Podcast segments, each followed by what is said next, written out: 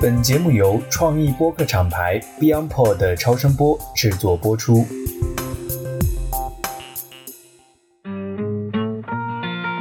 大家好，这是一档专门讨论巴菲特的播客节目，让我们一起聊聊每个人眼中不同的巴菲特、不同的投资理念、不同的人生态度。各位听众朋友们，大家好，欢迎来到最新一期的《成为巴菲特》。今天呢，我邀请到了一位我和我们的常驻嘉宾，也是南天老师的一位共同的好朋友胡恒博士，我们一起来聊巴菲特。我想请胡恒博士在节目开始前先自我介绍一下。大家好，我叫胡恒，可能网上的网友会更熟悉我的网上的 ID 叫价值博士。我大概是从二零零四年开始去做投资，当时是买基金。然后真正呢接触到价值投资，大概是从二零一零年开始，然后二零一三年当时就决定辞职，专门去研究价值投资，然后去在 A 股实践价值投资。然后我到二零一五年股灾结束之后，到二零一六年跟一个朋友，跟清华的一个同学做了一家叫做挖优狗的这个价值投资的工具的公司，然后就开始了这个创业的路程。后来公司卖掉之后呢，我又回到了职场，这个就是大概我的一个基本的情况。胡文博士现在应该也是在国内一家券商工作，然后您是在负责也是用智能投研相关的一些方向。对，做智能投研，然后通过这些智能投研以及人工的投顾来帮助客户去实现客户的这个财务的要求。这个智能投研能简单称之为这个 AI 炒股吗？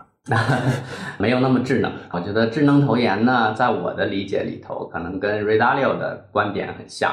就是用技术或者说用一些 AI 的算法，能够帮助我们去识别投资的机会，或者说识别一些投资的陷阱。这个是我觉得目前计算机能够帮助我们的，它能够更加理性、更加高效处理海量的数据，这个是我们人类比较欠缺的。我觉得这个话题也是一个非常有意思的话题哈，我们可以在后面再详细聊。我想先问一下你，就是因为我们这个节目也是刚刚上线啊，嗯，然后你也是我和南天共同的朋友，你当时是听到这个节目，你自己的第一反应是什么样子？第一反应就是这是跟当时巴菲特的纪录片是一样的名字，我很期待，因为成为巴菲特应该是很多中国投资者的一个梦想。那我觉得这一档节目在目前国内。是空缺的。我们看到很多关于巴菲特的一些介绍，但是坦率的说，我觉得大部分都比较浅。那我听了前两期跟南天老师的访谈，嗯，我觉得聊得非常深入，尤其是第一期 Geico 的投资案例的解读，很多的细节其实我都没有注意到。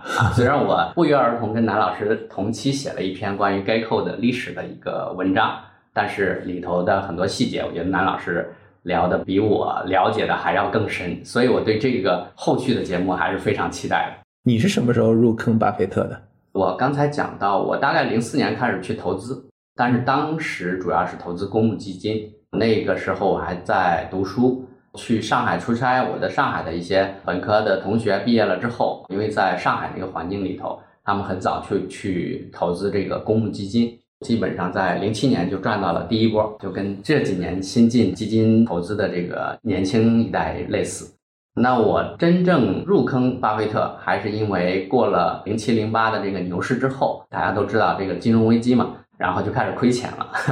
人一到亏钱了，就开始反思，才明白自己真的不太懂投资。所以在一零年的时候，我当时在工作过程当中吧，读到巴菲特的股东信，里头有一段话对我。触动比较大，那我觉得巴菲特可能对于价值投资的理解跟我原来理解的这个炒股票不一样，所以那个时候就开始去疯狂的阅读巴菲特一切的东西，所以那个时候算是入坑吧。二零一零年，你觉得最大的不同是什么？一开始其实我对于股票的理解，或者说我对巴菲特的理解，他就是一个炒股的就，股神，对股神。因为中国人观念里头，炒股的人大概都是这种投机倒把这种形象，听着像个赌徒。对，没错，没错。因为当时说实话也没有太去深入的了解巴菲特到底是怎么样去投资的。虽然买了这个像格雷厄姆的证券分析啊，但是其实一直放在书架里头没有去读，所以那时候对于巴菲特还是有误解吧。然后读到他的股东信里头。他其实讲了一段话，我现在记不太清楚了，但是大概意思是这样的，就是说在人类的历史里头，无论是这个无线电、电视机，还是汽车，还是飞机，在那个年代都是风靡全球，或者说人民都为欢呼雀跃的一种新技术。但是你会发现在后边的几十年的产业发展里头，并不一定是发明它的那家公司获利最大，而是符合这个行业规律的一些公司。最终在这个行业里头站稳脚跟。那当时因为我在外企，那个时候我在东芝工作，东芝有很多世界领先的发明，或者说在日本非常领先的发明。但是我所在的那个业务呢，因为当时大概零七零八年金融危机之后嘛，很多业务你会发现，虽然技术领先，但是很多业务在国内的市场里头其实是节节败退的。所以这句话对我很有启发，因为对于我来说。我也想搞明白为什么当时东芝的业务在中国是这样的一个状态，所以我觉得，哎，股东信里头讲的并不是炒股票的事情，而是关于商业的东西。哎，那我觉得这个东西对我来说，无论是对我工作本身还是投资，可能都会有新的这个启发。所以那个时候就觉得应该把这个老先生的这个资料全部找来，去好好研究一番。所以那时候我就把那个，因为伯克希尔股东信都在他那个官网上嘛，免费的。所以那个时候就找来这些英文的、中文的这个资料去研读，读了一遍之后觉得非常有收获。这有个小插曲，确实就是伯克希尔哈撒韦的股东信就在网上触手可及，然后也有很多媒体把它翻译成中文版的，对，非常多。对，你是一开始就直奔这个致股东的信吗？还是先去看了很多的书啊？嗯，对对，我还是看了一些中文书的。当时基本上市面上凡是跟巴菲特相关的。因为我当时那个工作的地儿就在王府井的东方广场，东方广场旁边就是王府井最大的新华书店，嗯啊，所以我每天中午就去一层，把他所有跟投资相关的书去搂一遍。所以在工作那几年吧，我基本上每天中午至少花一个多小时在那边读书，有好多书都在那儿读完的。所以那个时候呢，就会找到一些跟巴菲特相关的一些基础的资料，比如说像。一个投资家的告白这本书，就是这个罗恩斯坦写的那本《一个资本家的成长》。因为这种背景对于你理解后来这个读股东信还是非常有帮助的。因为直接读的话，有好多东西背景不太了解，其实还是有一些难度的。对，因为我了解好多人，其实可能他看过很多跟巴菲特相关的文章，包括有的有心人会去买书的，但其实真正去读那个信的人，其实并不多。对，因为他的信本身只有英文版，中文的关于股东的信其实都是节选的，没有完整的，你很难在那个语境里头去读明白这段话到底他讲的是什么。所以最开始我其实找到了所有的，包括他之前合伙企业的时候写给 LP 的信，那个其实是他更贴近投资，那个是工作汇报啊。对对对对对，我拿到那个英文的，其实一开始去读英文。后来我发现，国内其实有人把这个英文的信整理成册了，啊，就是张志雄老师做的巴菲特系列，所以后来我就把那个系列的整个书都买到，当时好像六十块钱一本，还挺贵的，嗯，但是后来绝版了，后来我记得卖到两百块一本吧。刚才你前面也介绍到，你最后一三年，你看外企也是一个非常好的一个工作，然后你自己出来全职去做投资，对。这个我觉得也是一个非常不容易的决定，或者说是一个很勇敢的决定。当时是怎么样的一个背景和考虑？因为我博士毕业那会儿，其实外企是最好的选择，所以很多清华的同学可能都会去外企，什么 IBM 啊、微软啊、谷歌啊，当时都是最好的选择。那个时候，国内的这种互联网公司都还没有，就是像今天这么受欢迎。在外企工作了几年呢，但是你会明显感觉到，尤其是像日本的这种企业。天花板其实是非常低的，因为你的老板就是日本人，这个老板呢可能每四年换一次，所以你基本上不太可能去取代他的位置。所以在这个工作过程里头呢，你会发现在中国的这些总部去工作呢，你只是提供建议，你的建议至于是不是被采纳，那完全取决于日本人，所以你工作的成就感是比较有限的。那我在这个过程里头，就像刚才讲的，我一直思考的是说。从公司的角度，为什么你的技术领先，但是在市场上却节节败退？那其实是关心的这个问题，因为这个牵涉到我的工作，怎么样去给日本总部的高管层去提供这个建议跟咨询，比如说你的电视机业务应该怎么样去调整，手机业务怎么样去调整等等。那我读了巴菲特的信之后，因为我一零年读到嘛，在工作之余就去研究各种跟投资相关的东西。应该说这个是八小时之外自己的一些努力。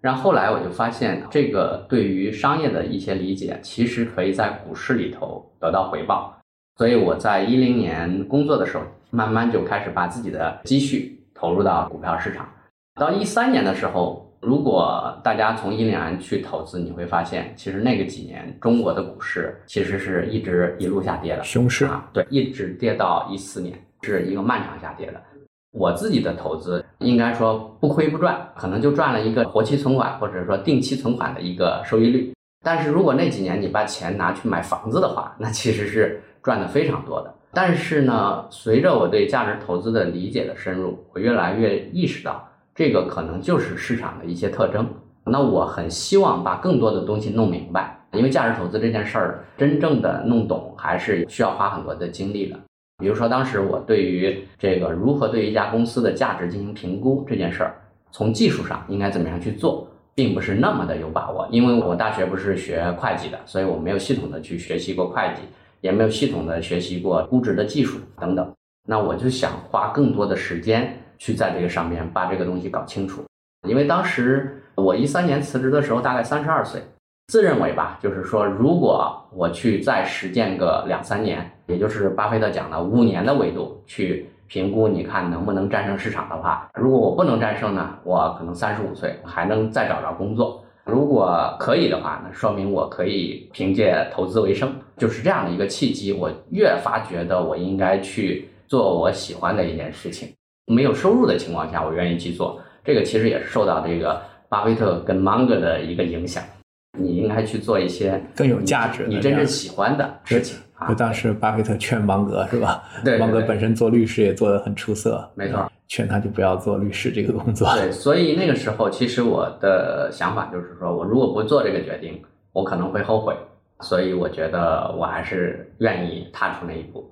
当然还有另外一个事情，就是我有个同学想做一个这个生物科技的公司，希望我一起跟他帮忙。我想两件事可以比较好的结合起来，因为价值投资最核心的一个点讲的是买股票就是买公司。那买公司其实就是说站在股东的角度去看待这个公司。那当时对于我来说，其实我一直是上班的一个状态，我没有真正的体会过股东是怎么思考的，你创办一家公司是怎么样思考的。这个对我来说可能也是一个提升。那我自己跟朋友一起合伙成立一家公司，然后我们真正去经营这家公司，那我可能就更清楚这个里头关键点在什么地方。这个对于投资可能也会很有帮助。所以这两个因素吧，就共同促使我做出那个决定。当然一开始还是觉得心里有一些忐忑，比如说因为你收入没有了，可能那个时候我孩子刚刚两三岁，会有压力。但是我觉得家里的支持也很重要。所以那个时候还是做了这个决定。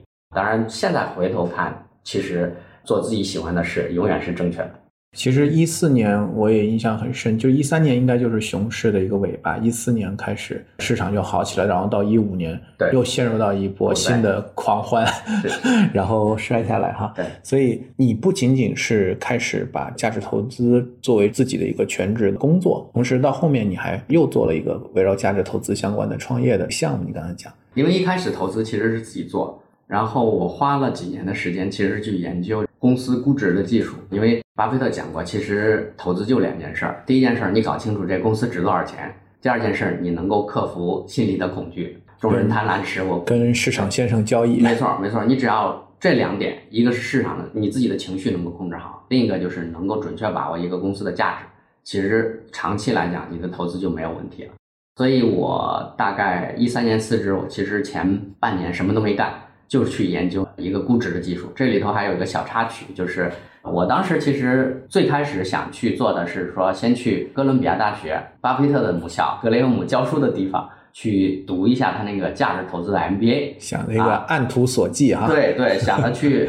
了解一下，因为那个毕竟是发源地。其实去听了哥大的那个 MBA 的宣讲，在北京有一个校友回来去介绍嘛，其实讲到了一个对他影响很大的老师。那个老师呢，当时上的一门课叫财务分析跟证券估值。他认为对他后续的职业生涯影响非常大。那个人应该是摩根大通当时在中国的一个 MD，董事总经理，还是很高职级的一个人，年纪也比较大。会后呢，我其实找他聊了一下，我就问了一下那个教授叫什么名儿，他在教什么，回来就查了一下，发现这个教授写了一本书叫《财务分析与证券估值》，斯蒂芬·彭曼教授，这个是一个也是一辈子研究财务分析跟估值的。那我就托同学花了大概三千块人民币，把那本教材从美国帮我带回来，然后我就辞职后的前半年就一直在读这本英文书。大概七百多页，就属于闭关修炼啊！对对对，就是要把这个东西吃透，把这个财务分析的估值的东西搞明白。反正那会儿就基本上把我做博士的这个研究的这个精神发挥出来，天天就在家里就研究这个东西。那弄清楚了之后呢，其实我对于一个公司大概应该值多少钱，有了比较深的这个认知，相当于你有了一定的信心。所以这个时候呢，其实在一三年、一四年这个市场越跌的时候。我也越敢买入更多的这个股票，所以基本上一四年的时候，基本上我跟我爱人的所有的个人的积蓄，基本上都在股票市场里头了。虽然过去几年没赚到钱，跟投资房地产的身边的同事朋友比差很多，但是我觉得这件事儿应该是错不了的。所以一四年底就迎来了市场的一些反弹嘛，整个把这个低估值的股票就拉回到正常的一个水平了。所以相当于一个月、两个月。把过去三年四年等待的这个收益给等到了，这个我觉得也很有意思。因为从大类资产的角度来讲，过去十年甚至二十年相当长的时间里面，就是股票这个资产类别跟房地产其实没有可比较性。南天老师其实，在节目里也讲过，就是你在一轮房地产二十年牛市的这样一个基础单边上涨这个基础之上，并且杠杆率很高的这个情况，因为大部分大家都是借钱买房嘛，是是，对吧？有很高的杠杆率，所以这个时候你讲很多价值投资，其实有时候是很难有说服力的，因为大家看到的事实是，所有买房的人无差别都赚到了钱，是的，但是买股票的人起起伏伏，是。但另外一方面，我觉得您刚才讲的有一个细节，我不知道大家有没有听到，就是说零八年金融危机四万亿，然后跌下来一个漫长的。也不叫漫长，但是至少是几年的持续的熊市，然后不断的探底啊，创新低的这样的一个过程当中，你其实虽然没有赚到钱，但并没有亏钱。是是，我觉得这个也是巴菲特的理念，其实就是说我在熊市的时候我少亏，我亏的比别人少。对，牛市的时候我也并不一定跑得比别人快，情绪很高涨的时候，可能其实我表现并没有那些情绪高涨的人好。对，这个其实是很重要的，构成真正的一个就是他最终的长期的优秀的回报的一个核心。因为如果在熊市里你跌没了，再想涨起来，其实基数的难度是几何倍的在增加。没错，因为你跌百分之五十，意味着你要上涨百分之百。对啊，所以那几年我其实支撑我坚持下去的，就是因为我从一零年开始，其实每年都能战胜沪深三百，而且战胜可能七八个点。尤其是跌的比较惨的时候，我能明显的感觉到这个价值投资的价值所在。所以到了一三年、一四年还在坚持，因为我想了解这个市场它是什么样的一个特征。这个可能一会儿我们也会聊中国的这个股市跟美国的股市有什么差别。其实从这个过去十几年的这种体验，你还是能体现出非常大的一个差别。所以我理解，就是在一零年到一三年，你正式最终决定全职来去做投资者之间这一段时间，虽然市场不好。并且你并没有赚到钱，但是因为能够持续的去打败基准、去践行这个过程当中，让你对这个体系有了更强的这样的一个信心。是的，能够让你促使你最后去做这个决定很重要的一步。对，所以在这个过程里头建立了信心之后，包括我对估值的一些理解，包括财务分析的一些理解，使得我自己觉得我在这个领域有了一些怎么说呢，可以分享给别人的东西。这个也是我在。一四年、一五年，尤其是经历这个股灾之后，因为身边其实看到很多以前在网上的这个网友啊，他们亏钱的一些经历，退出市场。那我觉得像我这样的一个经历，可能随着这个时间的推移，会有越来越多的人对投资感兴趣，对所谓的财富管理这个行业会越来越大。所以那个时候呢，我就觉得我可以想想怎么样去为更多其他跟我类似的人创造价值。其实从我自己的需求出发，然后我想做一个新的、不一样的这种公司，能够帮助到其他的人，能给他们创造价值，看看能不能形成一个生意。这个里头呢，我想了几种方案。第一种，你就是开私募，这是传统的方式，也是南老师的方式。但是我当时觉得开私募其实难点在于，尤其是你如果做价值投资的话，嗯，你需要的是找到跟你的投资理念匹配的钱。没错，如果你没有这样的影响力。包括你很难得到别人的信任的时候，你很难做到这一点。所以我就退而求其次，而且他对于投资者或者你的客户的资金的要求也很高，因为现在都要求三百万以上的这个金融资产，对吧？合格投资者对这个要求很高，监管的要求那我想，大部分人可能很少达到这样的一个门槛，但是可能一百万以下的这种用户群体也很多，他们也需要这样的一些服务。那我后来就想，我是不是可以通过这种互联网方式，做一个低成本的这种工具之类的，来给大家提供这种类似的服务？可能不像资产管理一样那么简单，你把钱给我就什么都不用管了。但是提供的工具呢，可能会帮助一些喜欢自己去投资，但是又能给你提供一些辅助的这样的一些用户，给他带来价值。所以当时大概一六年的时候，刚好也是我的那个合伙人，他做技术的，刚好那时候他也有空档，然后我们俩聊了聊，聊了一段时间，就先做了一个这种实验性的项目。一开始推出，我们花了两三个月吧，做了一个小的网站，其实只做了一件事儿，就是帮你评估一个公司的价值。范围大概是什么样？因为价值不太可能准确的评估，但是可以根据一些历史的数据，我们可以维持大概的一个评估。那这个东西推出之后呢，因为我们一开始就是实验去做收费，看看有没有人真正的愿意买单。然后我们发现的确有用户很喜欢这样的一个功能，所以我们就决定注册个公司，把这个事儿做起来。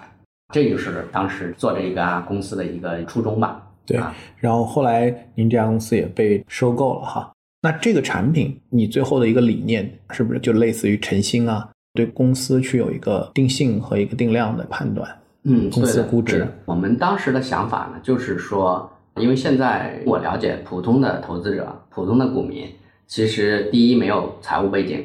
第二也不太懂公司的财务分析，也不太懂这个公司的估值，所以更多的都是听消息啊，根据趋势啊，根据自己的主观的判断，一拍脑袋就决定去买了。所以我们就希望能够通过量化的手段，或者说基本面量化的手段，把这些财务到底里头反映了哪些问题，反映了哪些信息，能够给它可视化的展现给客户，让客户更容易明白这公司到底好不好，这家公司的估值到底现在属于贵还是便宜。当然，这个东西呢，因为没有人的介入，它其实是存在一定的缺陷的。它是一个纯定量的、纯计算机的这样的一个工具，所以我们当时想先从辅助工具的角度出手，来帮助客户建立一个纯粹的基本面投资的这种辅助工具。这是我们当时的一个初衷。我觉得您当时是在雪球吗？还是在哪儿？你为什么价值博士这个 ID 是在哪儿？这个 ID 其实是我的这个产品的客户给我起的，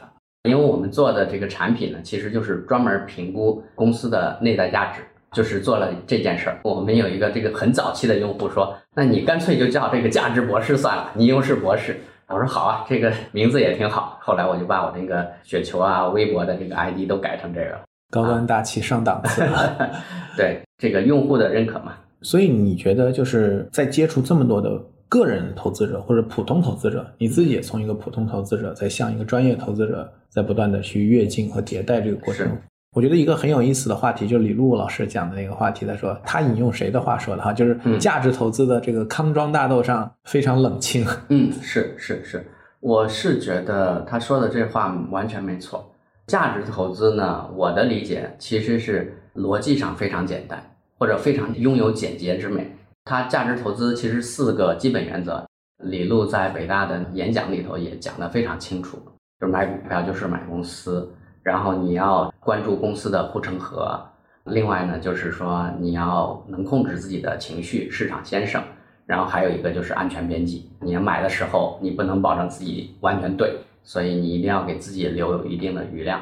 其实这四个原则非常简单，但是真正实践的时候，你会发现不是这么回事儿，每一个点都不太容易。比如说安全边际，你想用，那你首先得知道这个公司值多少钱，那公司值多少钱呢？又需要你能够预见到公司未来会怎么样去发展，这件事儿本身就很难。另外一个呢，就是说情绪控制，我觉得百分之九十的人可能都会在这个地方失败，因为情绪控制不是说众人贪婪我就恐惧，众人恐惧我就贪婪，这个本身也很难去解决。但是更难的是，比如说刚才讲到的，你投了三四年，你没赚到钱，你旁边的人可能投机去买其他的股票赚了很多，这个时候你的心态能不能坚持？这就跟你对于价值投资的深刻理解有很大的关系了。如果你面对这样的一个状况，你心态失衡，你大部分人是坚持不下去的。这个其实就会谈到 A 股的市场特征。A 股其实是熊长牛短，熊市很长，它其实会给你很长时间的买入的机会，你会越来越觉得划算，一直到你的钱都用完，然后还会跌得很惨。有的人我就亲眼见过，就是因为觉得哎这个公司特别好，然后又特别便宜，然后他就买，等到跌得更低的时候，他就加杠杆去融资。价值投资很多所谓的价值投资，他们会去融资的，你会发现还会有更低，然后有的人的就被平仓了。就会出现这样的一些情况，会比较极端。所以凯恩斯说那句话：“市场的不理性可能会超出你的想象。”你结合到这个点上来讲，那么多人最终其实认可价值投资，但最后都没有走价值投资这样的一个道路。我们普通人他在这里面最容易犯的一些错误会是什么样？从你的个体的角度来讲，我其实这周还写了一篇文章。我觉得第一个，大部分人面对市场下跌。其实是非理性的。大家都知道，巴菲特举过那个例子：如果你吃汉堡包，你不养牛，不做汉堡包，也不种粮食，不生产面包，对吧？那你肯定会希望这个汉堡包越来越便宜。但是呢，面对股票下跌，那大部分人其实是不开心的。大部分人希望是股价上涨。那背后的原因是什么呢？就是大部分人忘了自己其实是一个长期的股票的买家，因为。中国人可能人均寿命现在八十岁，如果你三十岁开始投资，这意味着其实大部分人至少有三十到五十年的投资期，就是说你的储蓄在买完房之后，其实你大部分的资金需要去通过这种股权资产让你保值增值，它其实大部分人呢会忽略这一点，所以一旦看到这个股价下跌就会不开心。这个背后另一个原因是什么呢？大部分人没有想长期投资，这个是人性决定的。就是人的寿命可能对于投资来说还是相对短一点。有我记得先锋基金的 John Bogle 之前说过，其实投资的周期有时候是三五十年，甚至上百年，它是超过人的寿命。所以呢，作为人类来讲呢，因为我们的寿命有限，尤其是以前的人寿命可能三四十岁就结束了。所以更希望在短期看到结果，这就导致大部分人其实在投资的时候都是希望赚快钱的。那我们天生的进去之后买了股票就希望涨，而不会想起说我未来可能几十年都希望把更多的储蓄投到这个股市里头。所以这个如果没有想清楚的话，你就很难克服这个贪婪跟恐惧。这是我觉得第一点。还有两点，我觉得也很重要，就是说我总结了一个叫财富公式的一个东西，其实就是说你的财富就等于你投入的资金跟你的收益率的指数关系，就是一加你的年化收益率的 n 次方，这是一个很简单的一个公式。那其实这就说明你的财富你要想增长，其实意味着几件事儿。第一个，你投入的本金要足够多，大部分人其实在这一点上就错了。大部分人其实每次进到股市里头，他其实是拿很小一笔钱来抱着玩玩的心态来去做投资的。这样的话，其实对你来说不会造成很大的影响，亏了也就亏了，赚了呢也不会改变多大的人生命运。另一个呢，就是说跟时间有关系。巴菲特再牛，他的年化收益率也就百分之二十。但是人家厉害的是，连续五六十年，甚至可能还会往后延续。所以说，他绝大部分的财富是五十岁之后赚到的。没错，没错，这就是复利的影响。所以这个年数非常重要，大部分人就忽略了这一点。大部分人都在追求什么呢？追求那个收益率，就是希望我的收益率是百分之三十、四十，甚至翻倍一年。但是没有想到的就是说，大部分人其实达不到我那个收益率。其实你只要不亏，普通人能够百分之十。但是如果你的时间足够长，你投入的资金足够多，其实你的财富也会增长的非常多。很多就是芒格讲的常识的东西，可能大家都已经忽略掉了，觉得是常识，可能就没有人在意。如果把这些东西想清楚了，你可能就会有一个更平稳的心态，对于收益率的要求也会更低。其实这时候你的风险也就会更低，你亏损的概率就会很小。然后你抱着长期的心态去投资，这个时候你就不会。老想着让股价一年翻倍了，因为你后边还要买，你肯定希望它越便宜越好，能够让你持续买个几十年，等到真正你老的时候需要用钱的时候，那个时候再给你回。而且我觉得好多人可能的几个认知上的偏差，结合您刚才讲的哈，第一个呢，stay in the game，就是你要在这个市场里，因为从长期来讲，只有权益类的资产才能给你带来长期打败通胀的回报。没错。第二个来讲的话呢，就是说很多人他可能是在比如熊市的时候，或者说市场没有那么贵的时候，他反而是比较少的钱拿来试试。对，可能随着市场一路上涨，到了市场情绪比较高涨，其实那个时候往往是比较贵的时候。对，他又加了这个，大部分人都是这样，把就把更多的钱。对在一个市场比较贵的时候，对买它其实跟我们讲的类似于在这个熊市的时候定额定投去不断的摊薄这个成本是反向的，是是，对吧？就是不断你的这个成本越来越高，是越来越高。等到这个牛市的时候呢，情绪到最后泡沫可能破裂的时候，嗯他又承受不了追涨杀跌的恐惧啊，然后就把这个又卖掉了。没错没错，这个其实各种因素是交织影响的，就是芒格讲的拉普拉斯效应。因为你投的钱少，你必然追求高收益率。在追求高收益率的时候，你必然得不到一个稳健赚钱的方式。因为那个方式就不存在。对，这样的话就导致你永远不敢投更多的钱，所以这就是变成一个恶性循环。但是为什么会这样呢？因为大部分人都是在牛市被吸引进入市场的，所以他一开始的赚钱经验都是基于错误的方法。可能大部分人都是这样，就是买了那个消息的票，然后赚得很快然后用上涨来证明自己的投资是正确的。啊，没错。所以这样就会在这个泥沼里头打滚儿很多年。有的人会反省，会明白哦，我要怎么样去学习。当然，有的人可能一直会去陷在这个里头。还有一个就是你刚才讲的，就是说我作为长期的买家，我希望这个公司的价格始终是一个不要那么高的一个价格。它其实背后隐藏的一个点是，因为我买的是价值，就当我买到这个价值之后，这个价值本身它是能够创造现金流，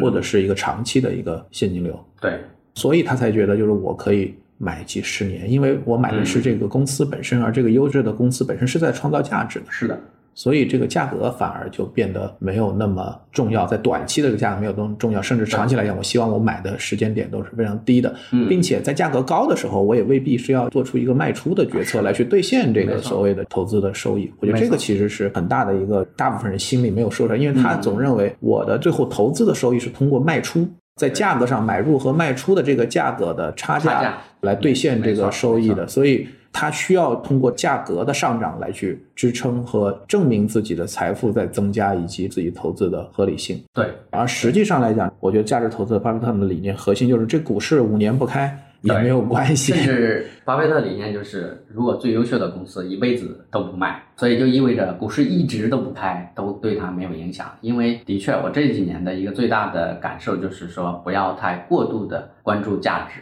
价格。因为我之前前几年可能研究更多的是，比如说估值啊、价格跟估值的比较啊。其实这几年的一个收获的感觉呢，尤其是在自己做了公司，包括进了各种各样的公司，去感受这种公司的价值的时候，其实会发现公司的价值有可能是远超你所谓的估计的。你哪怕用最好的估值的技术来去估，你也可能错得很离谱。比如说很简单的例子，哥大的那个教授 Bruce Greenwald 写过《竞争优势》的那本书，里头举到苹果的例子，还我看那本书，对吧那还是很老的对，很老的书，当时是认为苹果是没有竞争力，没有机会的啊。啊，你会觉得苹果没有竞争力，但是后边你发现科技的发展，苹果现在是最好的一家公司。其实大部分人你很难预测未来，比如说我之前拿这种你对于一个公司保守的未来的估计，很可能会低估这家公司。所以最好的投资其实是买到一家公司，然后一直拿着不卖，这样的一个投资方式可能是真正能够让你赚大钱。其实还有一个佐证就是说，福布斯排行榜上的，你看这些真正的富翁，大部分都是企业的股东，就是因为他一直持有这家公司。对，当时有个笑话，就讲比尔盖茨请人来帮他打理他的这个资产，最后发现打理他的这部分卖了自己公司股权的这个资产的收益率远远不如他自己公司价值的上涨是是带来的这样的一个收益啊啊！当然，从配置的角度来讲，每个人有自己的考量。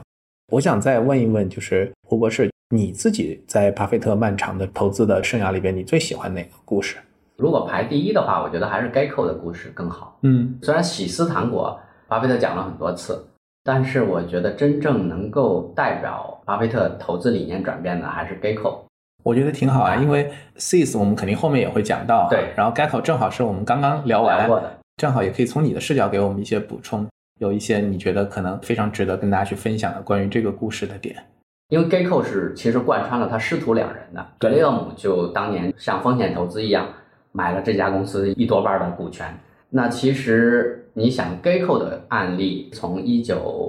五几年一直贯穿到一九九五年，它整个收购掉。那其实这个跨度是非常长的。为什么我相对喜思更喜欢这家呢？因为喜思其实是一个小的业务，它并没有特别大的发展，但是它把它赚到的钱都给到了。巴菲特，然后巴菲特能够把它运用的很好，去收购了很多公司，创造了很大的。我觉得他对伯克希尔哈萨维是现金流的一个机器啊。没错，没错，这个其实就代表了两类的投资方式，一类就是说，有的公司呢，它没有更多的投资机会来扩张自己的业务了，它可能只能保持现有的这种规模，这也是非常好的投资机会。那他如果能够把钱全部还给股东，就像咱们现在看的这种分红一样，如果他百分之百都分红给我们。哪怕这个公司估值很低，也没什么增长，其实这也是很好的投资机会。我的观点可能跟很多的市场里的投资人会不太一样，因为市场投资人可能更喜欢成长。如果你没成长，对不起，我就不喜欢你这个公司了。买股票就是买未来，没错，你卖的多便宜都没用。但是我认为，如果这个公司的资本回报率还可以，然后又能够把现金赚回来，还能分给股东，那这一样是非常好的投资机会。就像喜思一样，当然喜思。本身也是一个轻资产的类型的公司，它的 ROE 也非常高。Geico 不一样，我觉得 Geico 呢是自身有非常强的成长能力的，就是它的业务弹性空间非常大。你想，它从五几年从一个小的只做政府雇员的小业务，慢慢已经到了美国，应我不知道现在是第二大还是第一大的这种市场份额，现在到了十二个点左右。那它其实在过去的六七十年，它其实是不断的成长。而且能够把自己赚来的钱再投入到这个业务的扩大里头，那这种公司其实是对于投资人来说是更优选的公司，因为你其实只要把钱投给他，你什么都不用管了，他也不需要把钱还给你，因为还给你之后，你还要再想我到哪儿去找第二个这样的投资机会。所以这个其实就是我觉得巴菲特从格雷厄姆到费雪的这种形式，合理价格买好公司最大的一个转变的案例。而且的确，你如果研究 Geico 的回报率的话，其实可能是在它各个持仓里头要明显好于像富国银行啊、华盛顿邮报啊、可口可乐这样一些投资案例的。所以当时是不是买 Geico 对他来讲一个错误，就是用伯克希尔哈萨维买？好像当时说应该用那个 现金，用他们的持股平台啊。明白，这个是巴菲特的一个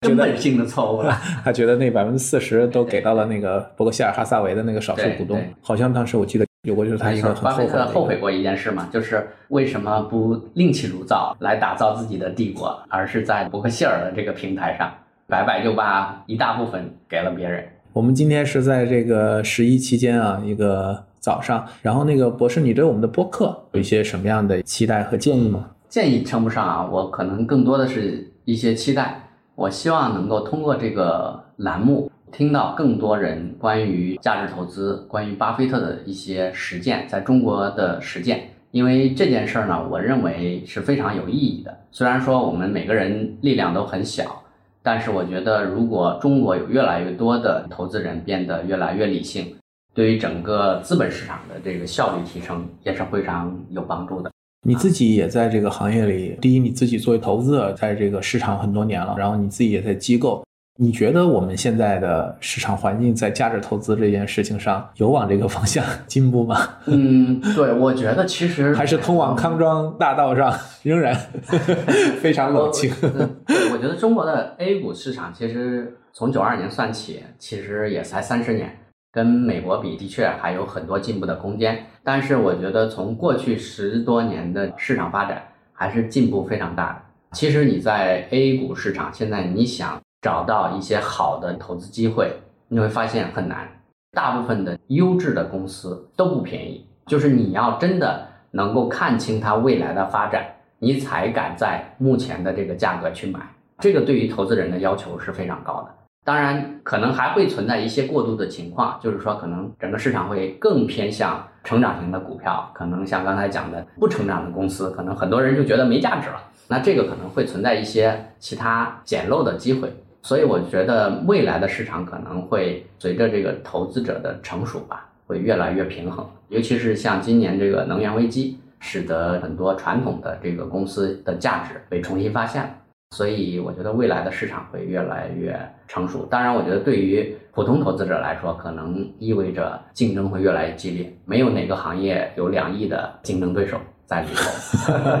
对，因为我们其实这档播客定位从第一天起就不是一个教你炒股的节目，也不是一个告诉你怎么发财致富。不是抱着这样的一个目的，我觉得我们本身还是希望听更多的人从各自的视角来去聊一聊他心目中的巴菲特是什么样的，然后背后的一些商业逻辑的探讨，甚至我觉得是人生的一些态度。因为我觉得投资本身还是一个很见自己的这样的一件事情。是，但是我觉得就是节目的最后，我还是想，如果再回到当时你自己还在读书的时候，第一次接触到投资，因为我觉得我们的听众里也有很多可能是年纪并不大，小宇宙很多用户也都很年轻。是。如果回到当时那个时候，如果有机会重新来过，你会有哪些做的不一样的地方？如果放到现在这个环境，我还是更想去做研究，因为我是工学博士，所以我更希望通过比如说去做光刻机，来给国家做出更多的贡献。因为投资这件事儿，研究的越多，你会发现其实没那么复杂。把很多事情想明白之后，对于普通人来说，可能像定投指数基金就够了。如果你能够坚持，然后稍微有一些自己的判断，对投资的理解，你就能取得跟整个国家的这个经济发展一样的这种财富的保值增值。把更多的时间花费在炒股这件事情上，对于整个国家的经济其实没有特别大的贡献。好呀，那我们也非常感谢胡博士，希望我们后面的节目还有机会，我们再能一起来聊一聊价值投资。好啊，谢谢艾总，拜拜。好，拜拜。